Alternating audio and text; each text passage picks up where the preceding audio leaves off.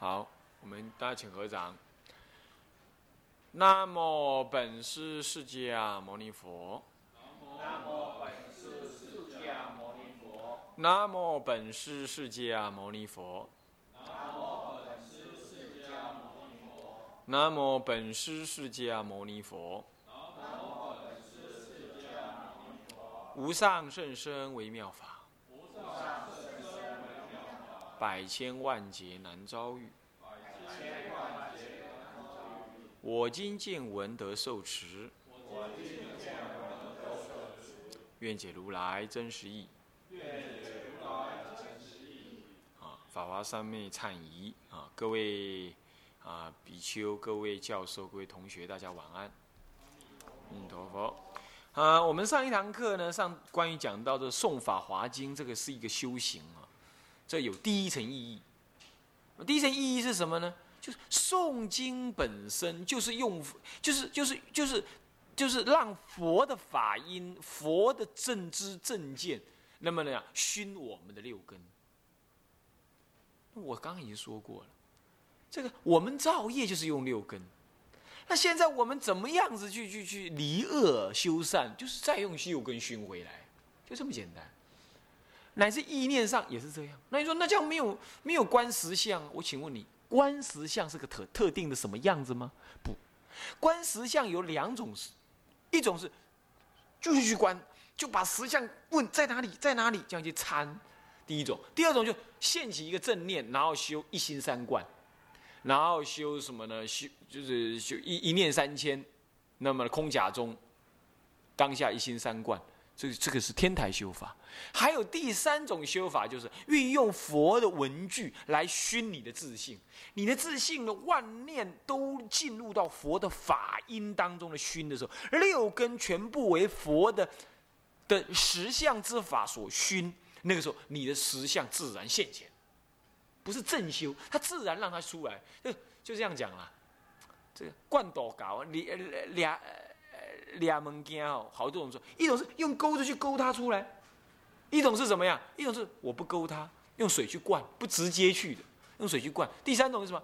拿的东西放在门口，让它自己出来，都是出来嘛。好多种办法，所以要导引实相的话，有一种实际去参，一直用着问实相在哪里，这就好像用钩子去抓它一样，抓不到不休止，一直抓，一定有一天让你勾出来。是吧？第二种是什么样子？用水去灌，那就是什么？用止观的方法去修它。止观的方法就是什么？去灌它，那让它慢慢慢慢被被你被水所浮出来。它不直接去抓它出来，但是被水所挤出来，是这样子。要用止观去修一心三观。第三种就是万缘放下，诵佛法的经经论，让那个佛法经论慢慢在心中产生正见。产生正见，那么就说万念俱寂啊，万缘放下，一念生，一念不生。那一念不生，总体现，就在那一刹那，总体现出之后，实相现前。谁就是这样？智者大师诵经就是这样的。他诵到四名真经进四名真法供养的时候，哎，诸法现前。请问四四真经进四名真法供养如来，这有什么特别意义啊？好像这句话也没什么特别嘛。但偏偏他就在那一句话开悟。你说他有用心去参吗？没有。他有修一心三观吗？好像也没有。但是诸法现前，这就是诵经。所以他自己也是在诵经当中得大利益。所以千万不要小看诵经这件事。各位这样了解了吧？那么我现在就举几个例子来刚告诉大家。第一个例子就是明呃，这是嗯，好像在七八年前而已。九华山有一位老和老和尚，他修天台的，他一辈子就诵。《法华经》《金刚经》，还有一部，啊，《大般若经》，他诵这三部经，当然以《法华经》为主了，《般若经》就是诵诵诵就要诵。他呢，他就在那个百岁宫前面哈，前面有一个钟塔，那钟楼有多大间呢？不到两平地，不到两平，里头就挂个钟，光那个钟挂住，什么都没有了，就这样，他就一辈子在那里敲钟。静静，什么也不懂，没人知道他修什么法，但他就在那诵经，人家来了就哐哐哐，怎么敲一阵，就这样而已。他往生了，预知时至，念佛往生。玉之十字不打紧呐，他死他往生之后一烧呢，全身烧坏，烧完了之后舌头不坏，拿起来敲呢，锵锵锵，像金子一样。这就是舌根相，诵经的什么舌根发相的大利益。还记不记得古来有一个谁是谁？有个大师是谁啊？就舌根不坏是谁？鸠摩罗什。他发他发他发誓愿嘛，我所翻译的经是由我嘴巴讲出来的。如果有过失，让我一烧之后全部烧光光，然后让后人再去改变。如果没有过失的话，请让我的舌头留下来。这一烧之后，舌头也是留着，也是集之有响，能响，是这样。这个当当时那个舌头把七弄八弄不丢到哪去了？这要今天再留着不多好，是不是这样的？不是不是，这中国战乱频仍哈，不不知道被被弄到哪去了，就是要弄个建个博物馆，那多好，是吧？好，这就是诵经的功德，这第一个。那么第二个，在《高僧传》当中有个这么一个例子，这个嗯，这个隋朝末年，就是智者大师那个时代，大家很。修般若修得很勤奋，那么有两个师兄弟呢，就是跟着佛法，跟着师傅呢修行，名字我忘记，我一向记人名很糟糕，但是故事我都记得很清楚，就是修的。那么师弟呢，就是默默无闻，也没有学什么大什么佛法，但是总是也毕业了。简单讲就是这样了。师傅也觉得他们可以下山去，各自独立修行去了。那么师兄呢，讲经说法参禅，这个带领大众怎么样怎么样？哦，到了京师去做，成为一代的名师、大师大德啊！这个这个这个讲经说法，当然不在话下了。门下弟子如云，那么呢，建的寺庙种种，那么这来自皇帝都要敬重他。那么他们这个师弟呢，就在山里头，什么也没干，好像是默默无闻，不知道干什么。有一天呢，这师兄弟嘛，这孩子总是很有善缘的。他就有一天呢，到金丝里头来啊。那么这师弟刚好也到那个金丝来，就是很诚恳也很虚心的来怎么样，来探望他师兄。他师兄也也不能说他骄傲了，就只是说问一下他的话：，师弟呀，我们十几年没见了，师父也往生了，我们呢 都报佛恩。我今天师兄呢就做这些事情，啊，也是自己努力的修行。不晓得师弟您呢，那修的怎么样子的行？师弟就很木讷，就跟他讲：“我也我也没修什么行，我就诵诵经吧。”哦，诵经也很好啊。那请问你诵了什么经？这个哎呦，你也知道我资质不好。我就送《法华经》，哎，好好，《法华经》好，不是你还没听完，《法华经》普门品，说有没有搞错？他师兄就说：“哎，这普门品是老太婆也送的，怎么你一辈子怎么这么没出息，就送个了普门品呢？”是啊，我就是，我就我就只会送这个普门品，这样子。啊，那就算了吧。他师兄就觉得，嗨，师弟，你怎么当时不是那么消极的人嘛？这这话就讲完了嘛。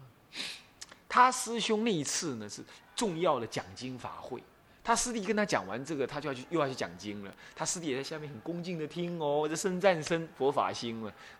三天讲经法会结束，他师兄就要又回山了。那么师弟呢也来这边告告假送行。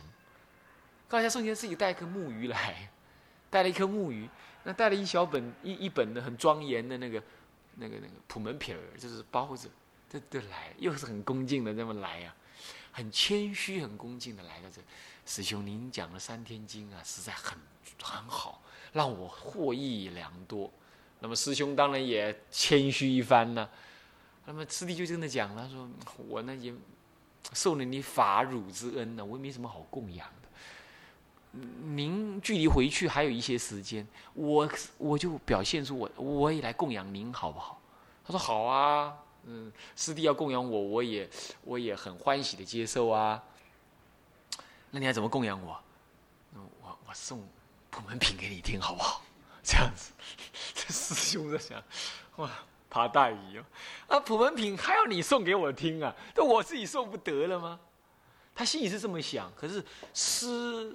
兄弟的那个情分很浓厚，他想他师弟就也只能供养这个，你也不能够拒绝，是吧？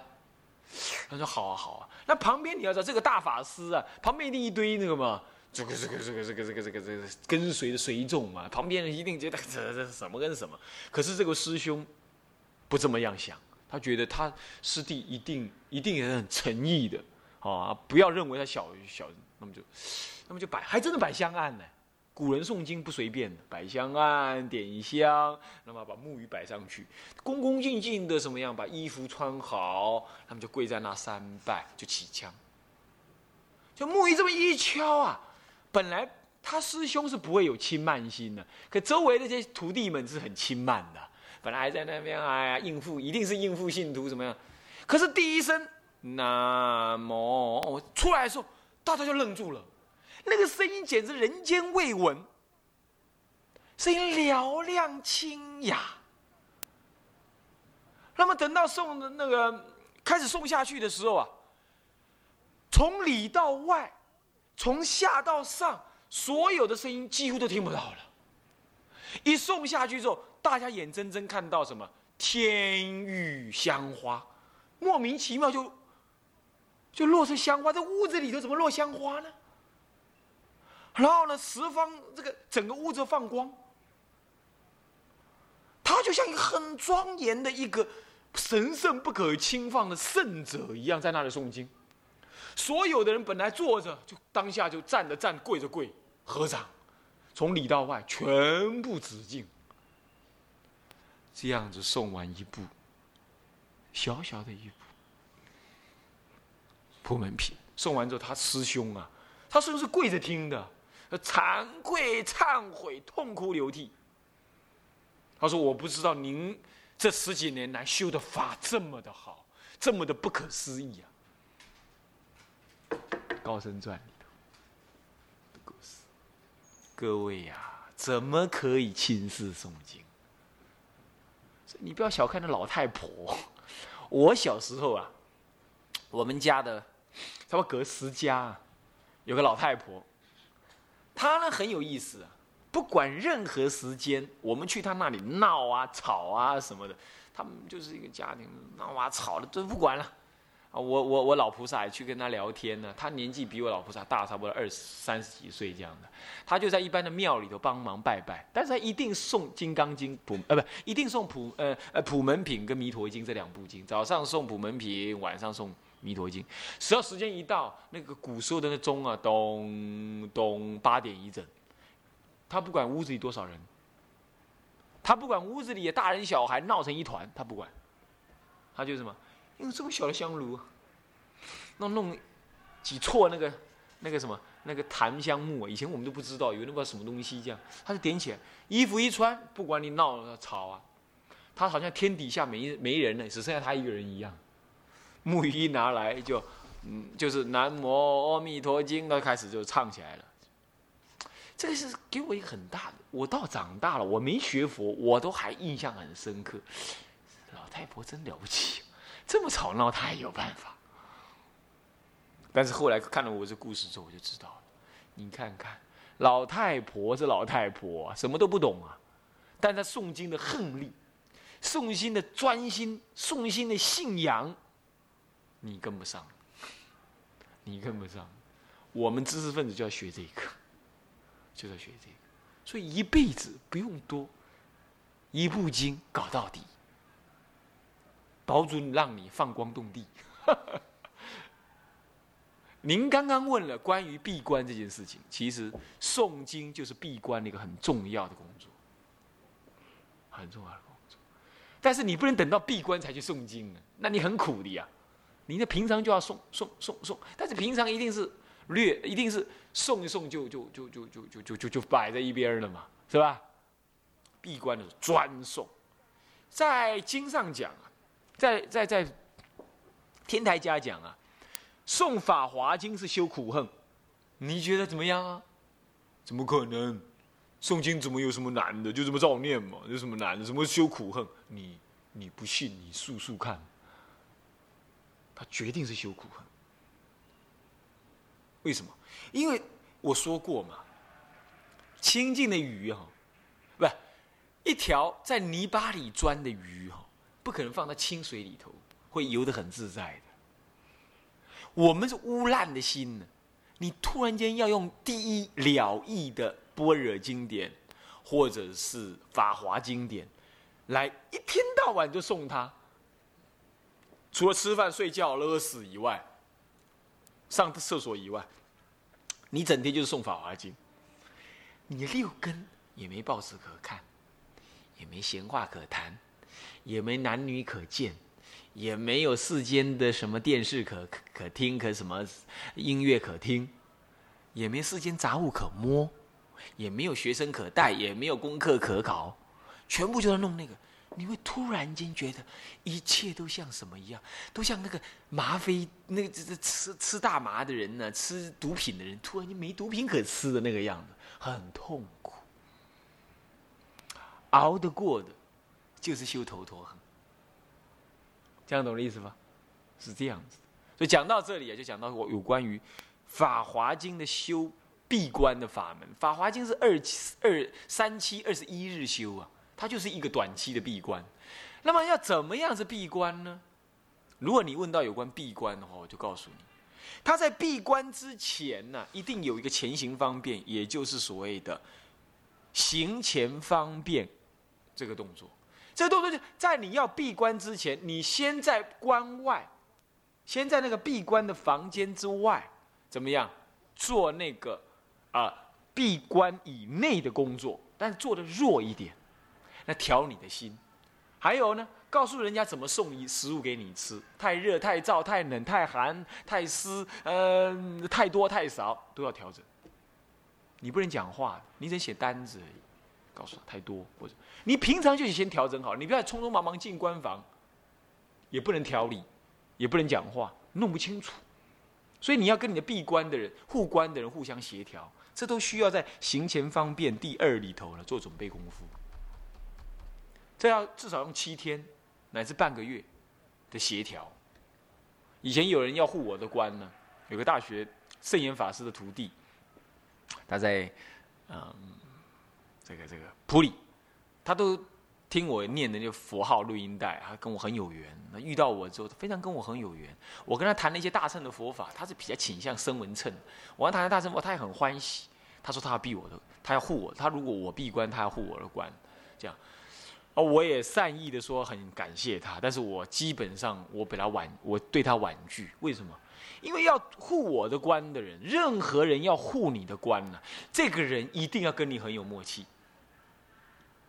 因为在闭关当中有进有退，有上有下，他一定要对你的生理有上有下，你的心理也有进有退，乃至有时候你会受不了，你会很你会起颠倒，他能够很了解你，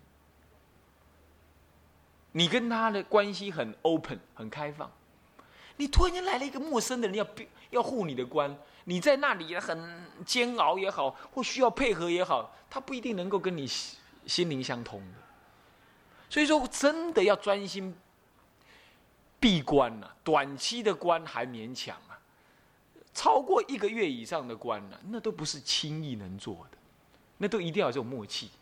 所以不是硬体说啊，这叫关防，要帮助人家，要让人家闭关这样子的事情，这样的事情。那你说，那这么严重啊？对了，当然也可以不严重的啦，比如说。所谓的闭关就是送个便当给你吃，然后你就在那里诵诵经啊，早上出来跑跑步啊，然后中午拜拜佛啊，很狭义的过日子，这样叫闭关。好了好了，你如果认为那叫闭关，那也罢了啦。如果你要这样闭关，当然没事，那就等于我在住山一样嘛，那当然没事啊，那没就没那么严重，你也可以自己煮，是不是？如果那叫闭关呢，那我我我想你就不用听我下面所说的那个。在我的观念里的，那不叫闭关，那叫进修，那叫进修，懂吗？那进修可升可退的嘛，还可以打打电话，还可以见见人，有人来问法，还可以聊一聊，抒发一下内心里头的郁闷，你都还可以这么做的，是不是啊？不讲话十天，你试试看看；不讲话三十天，你试试看。人类是群居的动物，三十天不讲一句话。不跟一个人讲话，那非常痛苦的呀，那才是真闭关呐。这样懂了吧？所以闭关有有个基本规格的，是克期举证，绝无外援，也不说话，然后呢专修一法，或者专修几个法，这样，而乃至于不见他人，连脸孔都不见，你信不信？为什么？很简很简单呢，比如他闭我的，他护我的关，可是有三个人在护我的关，轮流护，可是他们三个人在外面吵架，他脸色很不好看，被我看到了，我一定受到影响，是不是？因为我们跟他很有默契嘛，因为很有默契才能护我的关呢。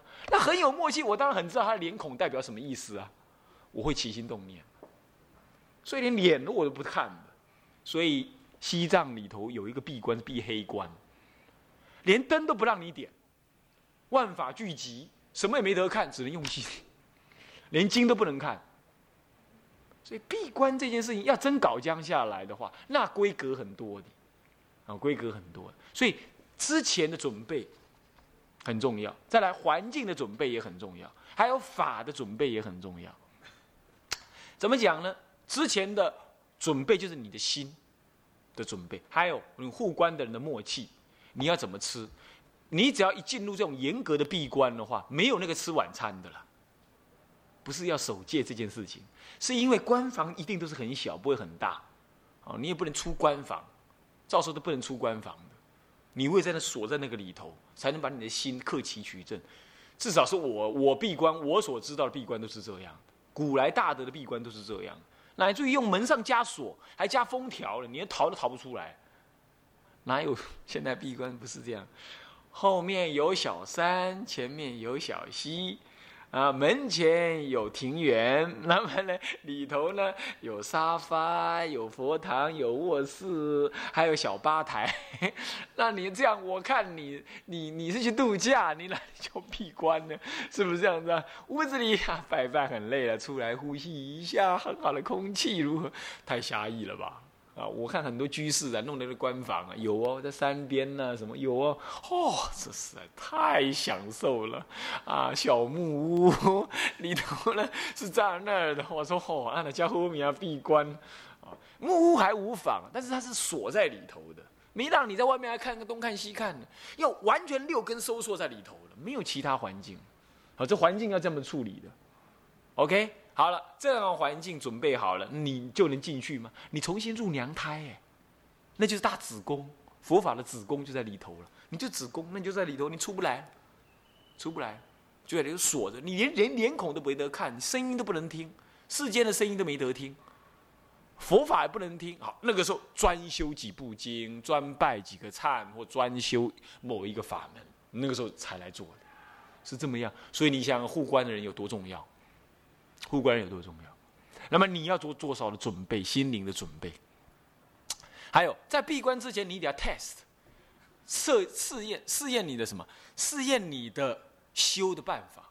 比如说，我到底是一天修三座法华三昧，还是两座，还是四座？我到底是修完了，我得诵诵经呢，还得要这样？我调的比较好。你得要在外面先测试一下，在入关房或者进入关房，就是睡一睡，去睡一睡。啊，船是上那边呢，还是靠这一边呢？窗户这么开，那么开，光线要这样那样，就弄好了。佛堂里又少了什么？少了香，少了灯，还是怎么样的？哪里太亮，哪里太暗，都要试验。所以这就是所谓行前方便。所以为什么要严禁道场？就是这样的意思嘛。做了这个事情了，你就试验好了。护关的人也试验好了，你自己修行的方法试验好了，你住的环境也试验好了。好，这个时候选一个时间，特别选一个时间。佛的成道日啊，菩萨的诞辰啊，初一十五啦，好六斋日的某一天，这是经这本书上都有写的，这不是我说的哦，这是大师说的哦，哦，大师有这么说啊。那么呢，呃，六斋日啊，某一天呢，啊好，一大清早洒完净，大家帮你洒净，洒完净之后，虔诚的进去，然后封关，贴上封条。然后开个小洞，干嘛送饭吃的？或者人家偷看你一下，你有没有正常运作，还是发癫呢？闭关有时候会发癫，你准备功夫没做好的话，会这样。所以你一定要教理通透，修行有经验，然后呢福报足够。这三资粮都具足，你才有机会闭关的呀。你福报不够，护你关的人护到一半就跑了。你没你无福报行我好啊？你福报比人较细，人那都提饭给你食，提两盖啊，你福报成饮料料去啊，懂意思吧？所以你福报要够，再来你正见要够，你修修到一半，哇，看到观音菩萨啦，好高兴啊！神经呢？你《楞严经》你没看啊？你要看到这些，如果起圣解的话，就是入魔境，你不知道啊？你欢喜，你以为你开悟了？你发癫了？你不是开悟，是吧？魔来魔斩，佛来佛斩，见一切相都心要如如不动，没有那个佛菩萨让你看到之后，你就起 excite，兴奋起来，那这样不是佛菩萨。救人修法华三昧忏，看到普贤菩萨做大象出现，哇！他好高兴，第二天又求他出现，还是出现；第三天又求他出现，好舒，哇，又好高兴。这个时候佛菩萨就看他可怜了，他快要着魔了。然后呢，现了一个比丘，就跟他讲：“哎呀，你最近修的怎么样？”说：“我很好啊，我看到了普贤菩萨骑象了。”说：“这样子啊，你下次试看看。你如果骑象的话，那只象一定不怕你用箭射它。现在我借你一把剑。”你到时候出现的时候，你用箭射它，你准备你你着要射它，你你看你会看到什么？如果还是真的，那就是真的；如果他会跑、会怕或变形，那就不是。我说好，我试试看看。到第四天的时候，普贤菩萨又现前喽，骑了大象喽，他就用箭拟着要射他。这一拟之后啊，象不见了，普贤菩萨不见了，现出一条狐狸。啾就跑了哦，原来是狐狸精在唬他的。你看看，这样你证件不足啊，你怎么办？你正在关房里头，你怎么你怎么办？是吧？所以说闭关这件事情要准备好，所以福报要够，证件要足。再来第三件事情，你修行要有得力的时候，要知道这么修得力。你平常法华三昧连念都没念过，你说你要进去闭关？没办法，你一定要怎么样？你一定要熟悉、熏过，大致上你相应这个法门，然后你进去才有，才不会手忙脚乱，不然瞎搞一阵有什么意思呢？空空洞洞进去，慌慌堂堂出来，那是耗费心思而已，不像样。所以要这这个你要这样准备好了，正式进去闭关的时候，那么就你就按照你已经准备好的方式去做饮食。八分饱，里头的运动量也要够。你说什么运动就拜佛，就拜佛，然后起正见，做思维，看你要修哪个法门，以专精修为第一大利益。专精修为对最大利益，这样懂吗？专精修，一般波州三昧理论上说哈，可能你们都没有看到专真正好的波州三昧的道场。波州三昧道场是不能够用泥，不能用水泥做地板的。是受不了，因为呢，他在走路，一直走，一直走，他会反弹。